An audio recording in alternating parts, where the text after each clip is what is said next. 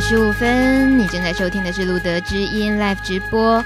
今天能够得到这段访谈，其实是得来不易的，因为呢是路德秘书长森杰，他在今年八月底的时候去沈阳工作，在那时候呢工作之余，他特地为我们知音们带回来的，所以也让我们趁这样子才有机会了解。听到了遥远北方的帕斯提，他动人的生命故事。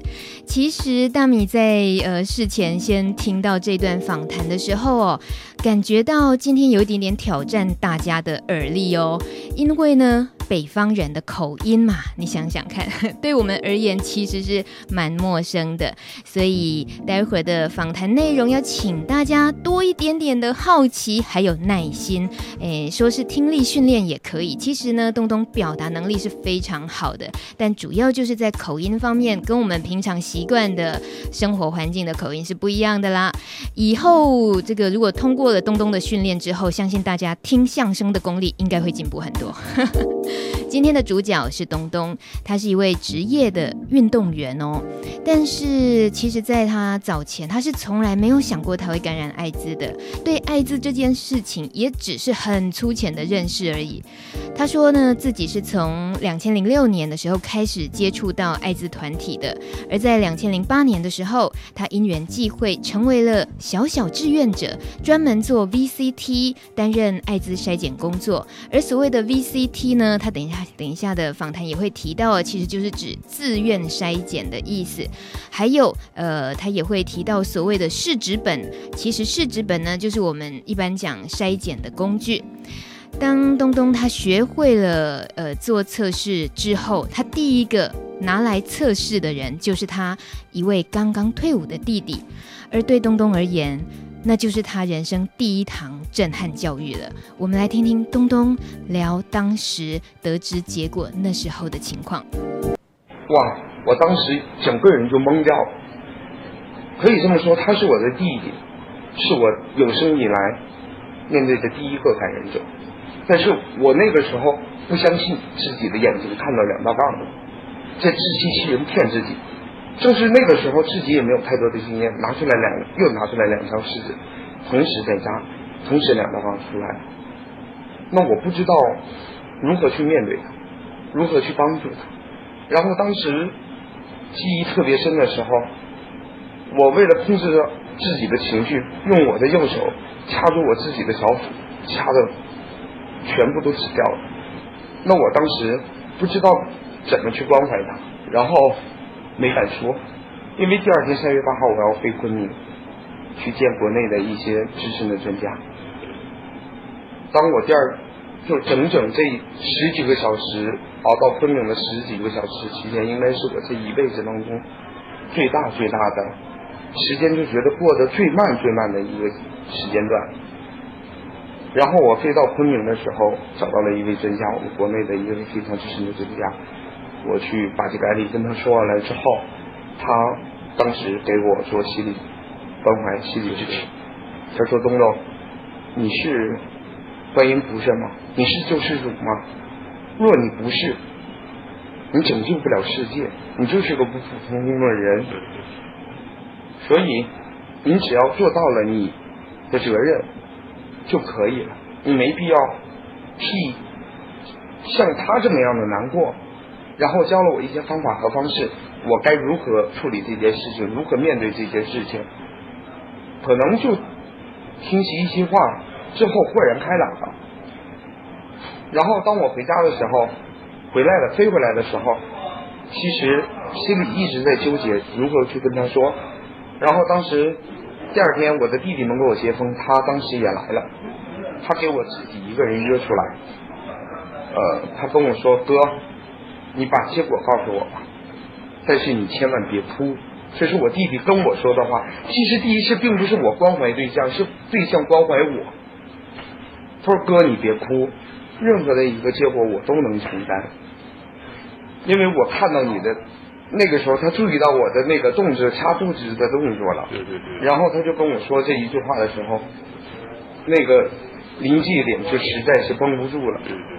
就告诉他，我说怎么可能？绝对不可能！我绝对不相信我眼睛，我这么优秀的弟弟，刚刚退伍的一个弟弟，为什么感染这个东西？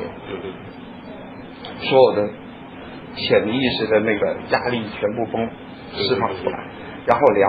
我说哥，其实你第一次的那个动作，举起动作的时候，他已经知道是这个东西。就因为我第一个案例是我的弟弟，我那个时候在问我自己，我是不是应该查一下我自己？同年的，也就是零八年的七月、十一月份的时候，我到北京开会。那临走的时候，我自己带了一张试纸。这是为自己而准备，因为从高危性行为来一块的话，我们就，所以我当时也是抱着侥幸心理决心，因为毕竟运动员出身，体格非常壮实嘛，就觉得哎呀绝对没事，但是我还是让自己安心吧。然后我就到了酒店，趁着没有人的时候，一针就扎进去了。扎进去了，我还自己还在那个笑呢。当什么事都没有呢，把那个事业的事业滴到那个槽里面的时候，哇，两道杠出来。我还没相信，我说这可怎么办呀？当时整个人就已经是懵状态了，就已经懵了。因为你要下午继续开会，在那一个临界点的时候，你不知道如何来调整自己。在那个情况下。我就上网一顿搜索度娘，我们大陆的那个百度。当我搜百度的时候，第一个想法就是我还能活多久？当时度娘出来的时候，出来的那个结论的时候是最多十年。我当时就看到这个数字的时候就已经崩溃了。那那个时候想到的第一个想法就是我的父母怎么办？毕竟一直做了这么多年也。听说过一些东西的时候，我记得当时是应该凭记忆啊，应该是两整整铺了两个半小时，铺了两个半小时之后，我就怎么说呢？找到了一个资源，说我有一个朋友，就找了一个影子，我有一个朋友，然后呃得了这个病，然后说他这个他来问我这个事儿，说还能活多久的时候，我的那个朋友那个专家告诉我，哎呦，这个东西就是一个慢性病，它比正常人。呃，最多也就是减少五至十年的寿命，毕竟我们是病人。对对。然后我这么一听，哎，无所谓，我把我自己父母送走了，也算尽孝了。哎，这两个半小时，心又释怀了。但是从来也没有考虑过自己会去做一个什么 CT4，或者是说再确认一下自己的身体，因为毕竟我是做一个 MSM 群干预的一个人。可能这个心理这一关是最难冲破的，因为你没办法面对社区，你没办法面对你的同仁，更没办法面对你的家庭，所以我选择了隐瞒，长达七年。然后在二零呃一三年的时候吧，十月份，因为我还是一个教练员，呃，我就开始十月份的时候就有一次感冒，那那个时候就觉得没什么事儿，就自己去。门诊去打了几针，打了几针才见好。但是十一月份就是十一月十一号要参加香港同性恋大游行嘛，还是抱着那种侥幸的心态，还是还是玩呢，还想出去玩呢。OK 去了，到广州就开始发烧，三十八度五。到那个时候我就开始考虑，我是不是身体要崩溃了，临界点要崩溃了。那第二天烧退了，因为东北的气候和南方的气候它是有差距的，差距特别大。所以第二天退烧了之后，只有微咳，就轻微的咳嗽，然后到香港了之后，就也都好了。好了之后呢，也不知道是什么原因，下午的时候突然间又烧了。我说我我个人认为哇要不好，算了吧，我还是回到过关回大陆吧。回到大陆的时候，晚上回酒店了，烧又退了。第二天又去玩了一天两天，转了一天两天的时候。隔了两天，这两天玩了两天晚上了之后，又开始高烧了。我说不行，我就找到了，就是所谓我在圈子里面可信的一个同仁，我把我的故事告诉他了，告诉他了之后，呃，他给我的建议是迅速回回到我的当地，然后查一下 CT4 或者是身体条件的问题，然后可能。怎么说呢？就是因为常年做小组，说句实话，因为是五线城市，地区小，资源少的问题，呃，而且我还是一个全职志愿者，那也没有什么资金，没有什么太多的钱来支撑，所以当时选了一张特别便宜的机票，但是特别折腾，也没怕折腾的话，就其实受点累无所谓的，挺大的效果，好像就是几乎十二十几个小时没休息。当我到家的时候，是人到家的时候，高烧四十几度，四十几度了之后，那个时候还是选择不会跟家里面说，没回也没选择跟家里面说，但是一定要选择住院了。那个时候大夫已经告诉我，你必须住院，要查各个指标。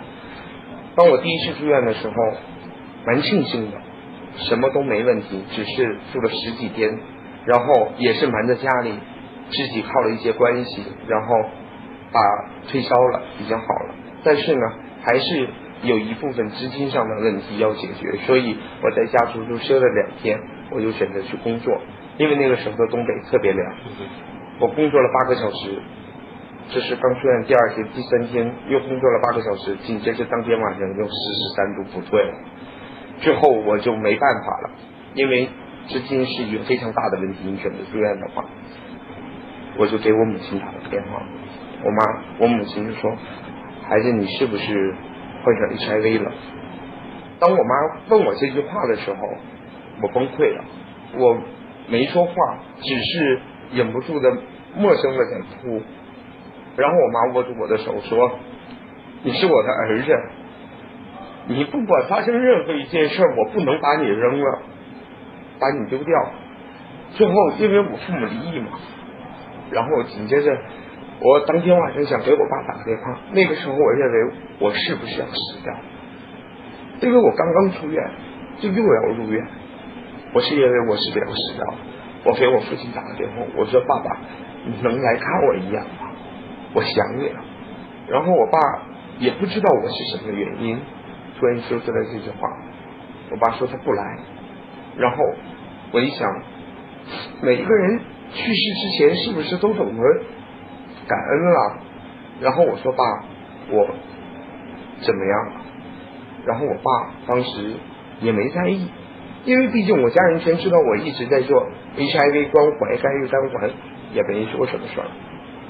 然后紧接着第二天，我妈觉得要不行了，就直接给我送到医院。当时是反正这个流程是特别曲折，最后。病成急性感染，呃，脑部结核，结核性脑膜炎。然后当时一个母亲领着一个孩子照顾一个孩子的时候是特别不容易的，而且家里头一切事情要去处理，所以在那一个阶段的时候，几乎就是我长达几年做干预，有几个感染者的朋友不辞辛苦的来每天来照顾我。那个时候，他们已经知道我患上这个病的时候，我说你们别来了，你们的身体不好，别为了我再把自己熬垮。然后我的那几个朋友说了，说出这么一句话：你为我们做的事儿，今天换到你在这了，如果我们不来做，你没了，我们活下的意义也没了。我当时，我当时就。啊，说实话，想笑都乐不出来，因为那个时候已经烧的都已经意识模糊了，但是是发懂他们在说什么，眼泪那个时候也是控制不住的哭。长达将近半个多月之后，然后出来工作的时候，就一点一点、一点一点、一点一点的，足足做了一年半。在第一年半当中，就觉得社会需要我，我也需要社会。那在这个，在整个这一个临界点的时候，我在反问自己一句话：我还有没有做的必要？因为每个人都有求生欲望。当我有到这个求生欲望的时候，我只告诉我一句话：不做，你会对不起是你的人，你会对不起整个社会交给你的使命。所以我们一直坚持到这些。这是我个人从接触 HIV 到感染之后的整个这一个流程。听到东东在说一次自己感染的经验，其实 不知道大家是不是也有被他的遭遇，还有他在面对家人、面对最挚爱的兄弟的时候，他们的心情的起起伏伏，是不是也跟着受波动了？其实大米，我哪有偷懒？那个谁啊，那个听众谁不闹？他说我偷懒，我没有，我很认真在听哎，然后听了觉得 蛮难过的。像是东东这样一位，他是全职志愿者哦。有时候我们生活上忙碌啊，想要当义工啊、当志工啊，都是忙里偷闲嘛。可是呢，他是一位全职的志工。那么你看，他其实在说起处理一些事情的时候，有一股豪气，有没有？可是呢，他又非常的铁汉柔情，面对自己最爱的家人啊、兄弟的那一方面，情感都是那么的细腻，那么的善解人意。刚刚听到的呢，是他在接触艾滋公益社团的缘起，还有他第一次面对 HIV 阳性的筛检结果的时候，他怎么样自己怎么面对，还有怎么跟对象，也就是他的弟弟一起面对。再来又聊到了他在自我筛检的这个经过，知道了自己也感染了，还有一直到第一次发病了之后，然后还要再面对跟父母告知的这个。整个过程，哇塞，呃，其实大米在露德知音也分享过很多次，跟大跟呃听到帕斯提朋友们来分享，那这些经历听起来每个人遭遇都是很不同的，但是都是一样让你觉得惊有点惊涛骇浪的。那故事是发生在别人身上，可是想一想，如果是我们自己遭遇的时候，我们也能够这样子处理的好吗？其实不知道。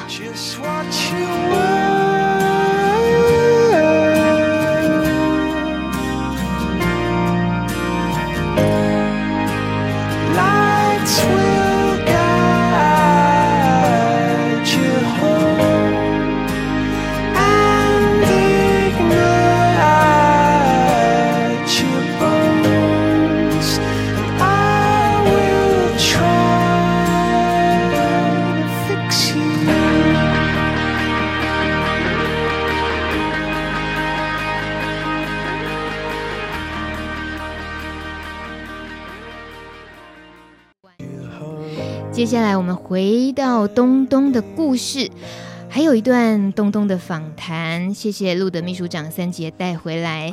这第二段的访谈呢，东东聊到了在刚刚第一次发病之后，也跟家人告知完之后呢，你有听到了他后来非常坚决的，他说他要投入艾滋这个工作。他如果不投入的话呢，他觉得。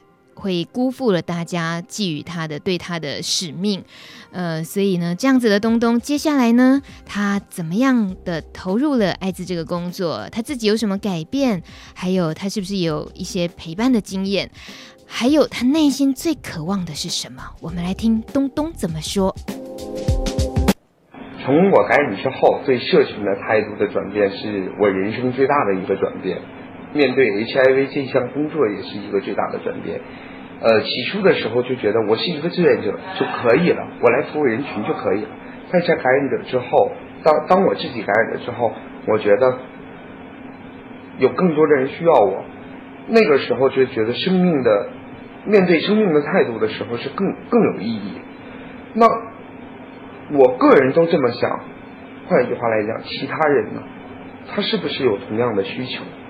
奔着这一个需求，奔着这一个想去为这个人群做的这个意念，我去尝试了做。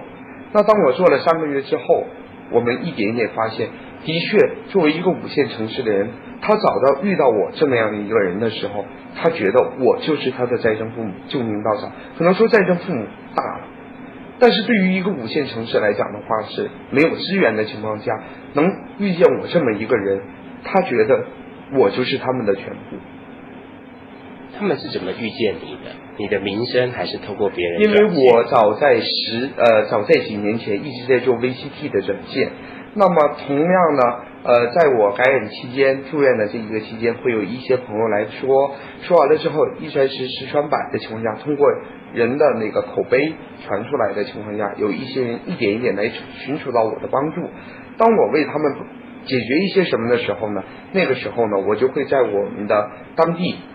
和疾控联系做一些感染者的培训。当第一次培训的时候，我我特别特别搞笑的一个事儿是，第一次培训就三个人来，因为社会边缘群体的边缘，他对自己的隐私保护性是特别强的，所以他当时不知道你是谁的时候，不知道你在做什么的时候，他是不敢来的。嗯嗯。然后第二次培训的时候，我们用了另外的一个方法和策略，就是说我们用感染者来转介感染者。对对。让融入到我们的大家庭。第二次我们开会的时候，十七个人；一传十，十传百的时候，我们第三次开会四十个人，第四次开会六十七个人。当我们一点一点做完，一点一点做完的时候，我们的组织出来的时候，他知道我们的组织在为什么做这个事儿的时候，所有人都在为我们寻求帮助，来为我们寻求帮助。那在这一块上，整个这几个月的时间里头，呃。怎么说呢？做艾滋同艾滋同步的情况下已经十一年，但做感染者的两年胜过我活二十年，这是我最大的一个感悟。那在这期间呢，面对生老病死，实属凄惨的。因为短短的三个月，我送走了我身边的三个朋友。那我们再去做宣传教育的时候，我们有一个案例。那今天就给大家讲这一个案例，就是说。我有一个老大哥，他今年四十几岁，是一个中国铁路工人。他当时找到我的时候已经崩溃，崩溃了的时候就是人体免疫细胞系统已经崩溃了。然后我找到了一些资源，利用资源，然后把它治好了，治疗的已经差不多了。但是他要考虑到上药的问题，上药了之后呢，前九天没什么事儿，当第十天他跑车的时候。吃完药，晚上十点钟服药，立刻晕倒。他自己把药断了三个月，断了三个月的时候，就是目前到现在断了三个月，也是前几天接到电话的，说的一件这么一件事，我把药断了。但是他现在浑身起的是湿疹。我说你为什么要断药？他跟我说句话，他说东东，我不知道你能不能理解，如果换位思考的情况下。如果你出现这种东西的话，你还有想吃药的必要吗？嗯。如果我一直是这样的状态下，我还不如去死。我没必要再活下去了。他终究他会对生命产生一个误区，对自己的生命产生一个误区。当时我我们就在做，就因为我们是朋友，就一直在聊，一直在聊，一直在聊，聊来聊去的之后，他又开始重重归。那个社会，然后他现在也加入到我们当志愿者。其实你也见过这么一个人，到最后的时候，他现在是什么状态呢？从 CT 值四十一个，现在涨到两百多。那怎么说呢？就是说，其实感染者面临的问题很大，一个是药物依从性的问题，第二个就是如何让重归社会的问题，第二个就是第三个就是。如何让社让家庭去接受他，自我接受？其实最重要的，我觉得感染者是自我认同的问题。如何让自己强大起来，才是最主要的问题。那你觉得现在的服务最需要的资源，或是要帮忙的，或是你自己觉得最想做的是什么？说句良心话，我们想要个家，这是我一直在说的一句话。我们想要个家，因为我现在，怎么说呢？我我母亲跟我说一句话。耶，你一天像疯子似的，你自己把自己家，就我自己的家现在立了一间办公室了。那每一天都有很多人，就像社我们我们社区的老大爷老大娘，就是特别呃大陆的那个居委会，他会经常去向人家，哎，东东，你家怎么老有这么多人？那个时候其实我也会怕，但是没有办法，他就拿我的家当家看，他有问题他会上我们家去。然后居委会大妈说：“这些人都是什么人呢？啊，哎，他们家又来人了。”三言两语的说，哎，他们家又来人了，他家又来人了。传到居委会社工呢，他就会这么找到你，他就会跟你聊，哎，你是什么人？什么人？我说是我谁家的哥，某某的朋友，某某的同学，一直就这么敷衍过去。然后甚至有一天晚上的时候，因为我们可能感染者之间交谈，他没有临，没有没有界限了，就像去亲人家人一样。我们晚上聊的就可能声音大了一点，聊到甚至是聊到半夜傍晚的时候，然后警察突然间敲门来了。咣咣咣咣，不是你们家干什么呢？那么吵，那么多人，你们这是干什么？他其实他认为我们在做一些什么非法行当。然后当时我们就当时就说我们同学聚餐，然后呃非常开心，然后就聊到聊到很久啊，那行了，那你们注意点吧，小点声已经达到扰民了。在那个时候，其实我们就在我们所有人当警察走了之后，我们所有人在考虑一件事情的时候，就说，如果我们有一个自己的家的情况下，我们是不是可以避免这么多事儿？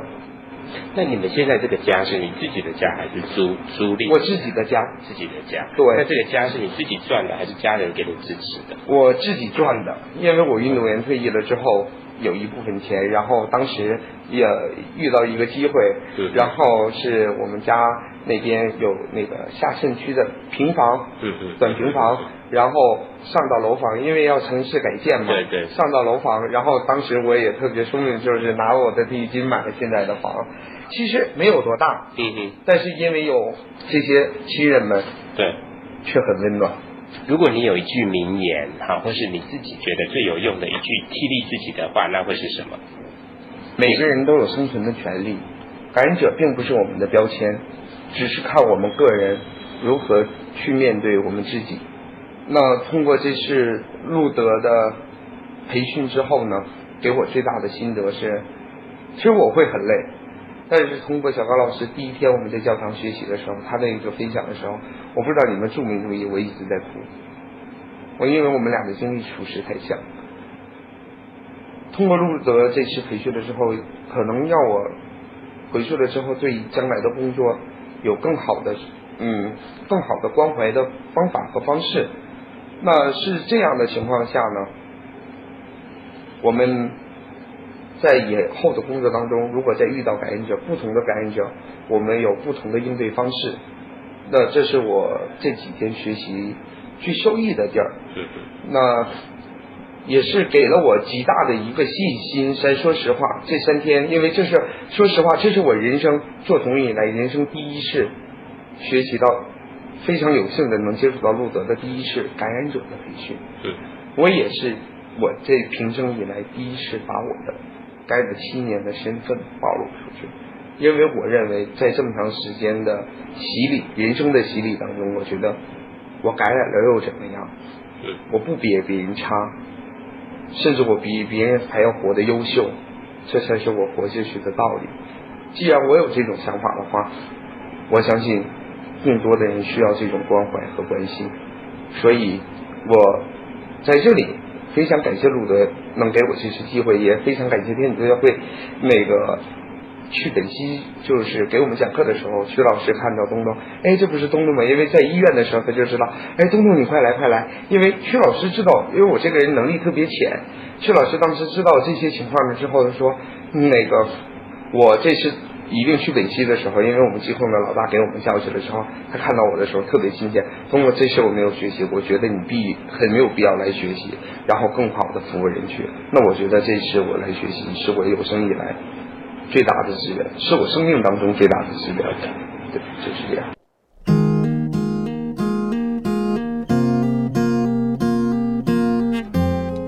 生命当中最大的志愿。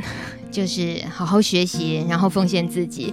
今天听到了来自沈阳的东东说他的帕斯提生命故事，有没有觉得东东很厉害的一点是啊？就不管问他什么问题，他几乎是瞬间就回答的，呃，这个很有条理。这应该也是很多我们对呃大陆这边朋友的印象哦，他们。对于自己思考能力的组织啦，或者是有时候在一些议题的辩论什么这方面，其实好像随时都是准备好的状态。那当然，他刚刚分享的东西有更多是让我们觉得不只是有力量，而且他，你看他也那么的。谦虚，明明他就觉得说自己可以好好的过，身为感染者的两年，胜过了自己活了二十年，哇，这个力量应该是非常强大的。可是呢，到最后的时候，他又说：“哎呀，那个谁呀，哪一位专家来的时候呢？其实我非常浅，我觉得就是什么什么事情，其实怎么样啊，其实也没有多好。”呃，所以这个应该是能屈能伸的东东喽。我们每个人都有生存的权利，这是东东说的。他说不要被标签束缚了。不知道东东的故事里面还有没有特别让你感动了的内容？大米记得他的呃一个愿望，问他最需要的是什么？他说想要有个家。所以我我们没有能力就马上给他一个家，可是。我们将心比心，我们知道那是一个什么样的感觉。刚好听一首歌，休息一下。等一下有神秘嘉宾哦，陈绮贞的家。怎么会又哭了呢？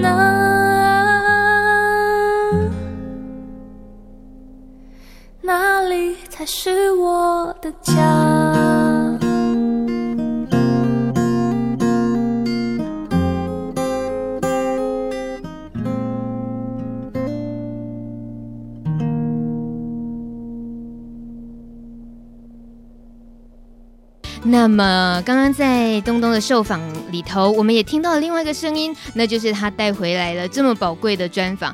我们谢谢他，很高兴他竟然可以在最后一刻出现在露德基因的现场。Hello，森杰。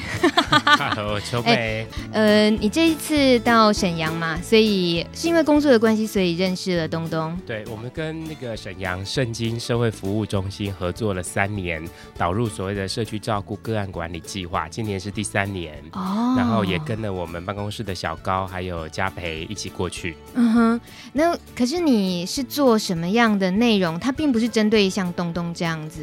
哎，其实有一个有中间有一天是针对了呃整个辽宁省各地的所谓的工作小组，也就是圣经仁爱的曲老师啊、呃、曲主任，他其实扶持了抚顺、还有大连、还有本溪等等地区的所谓的艾滋感染者的自助小组。哇，那东东是其中一个、哦、一个站的一个重要的干部。嗯哼，你这随便讲了几个地名啊，都是呃加在一起就是台湾的好几倍，对不对？对，没错。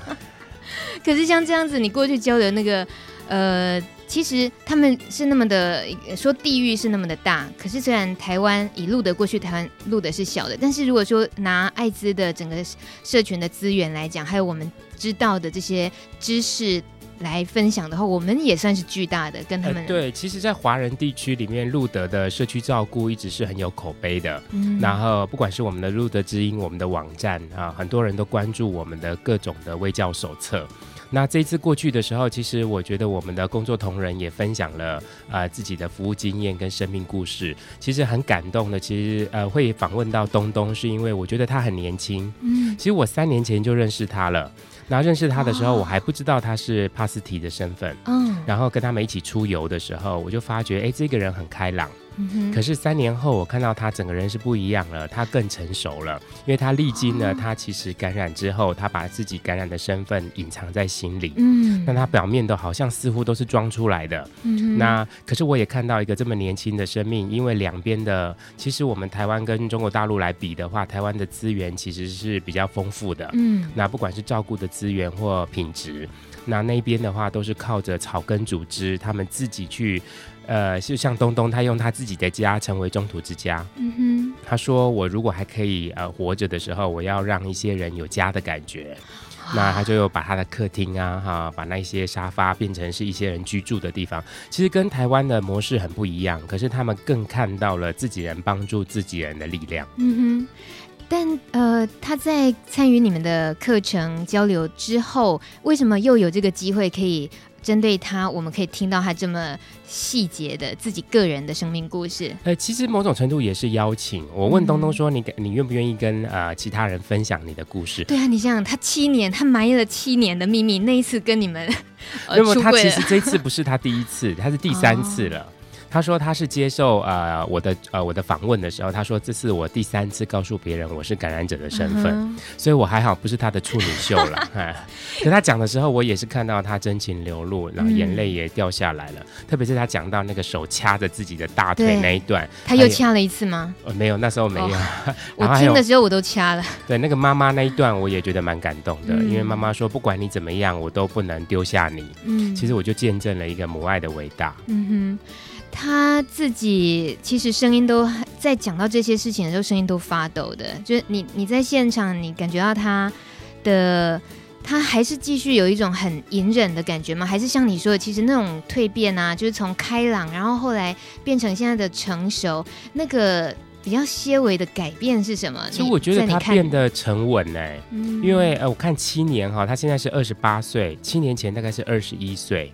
就等于是青春期到呃青青壮年期，那二十八岁，我看到他是越来越有反思和而且有智慧的去帮助别人。嗯，那特别是旁边又有其他的工作网络，还有圣经仁爱的社福中心的区主任，他其实很感谢这一些，然后他也借助这些资源来帮助更多的人。嗯，像你看呃东东这样子的状况啊，在你接触的你你还蛮常有时候跟。大陆那边的一些机构交流，你感觉到的那些情况，在在这几年自己有什么感触没有？哎，我自己跑过中国大陆不少地方哈，我觉得这样的自助组织其实是不少的。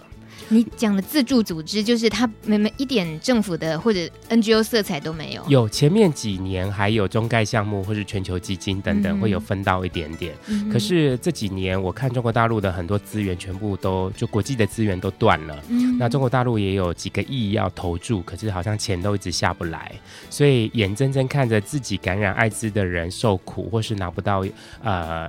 拿不到资源，他们自己帮助自己的这个草根力量，其实在整个中国大陆各地都是有的，嗯、只是说不是那么规模，或是不是那么上轨道。嗯、他们如果可以得到一些资助，或是不管是软体、硬体的提升，我相信都可以帮助他们的社区照顾建构的更完善。嗯、我想没有一个人可以看到自己的同胞受苦而不想伸出手去帮帮忙的。嗯、当一个人过得好的时候，自然就会想到，那我旁边的人呢？嗯嗯嗯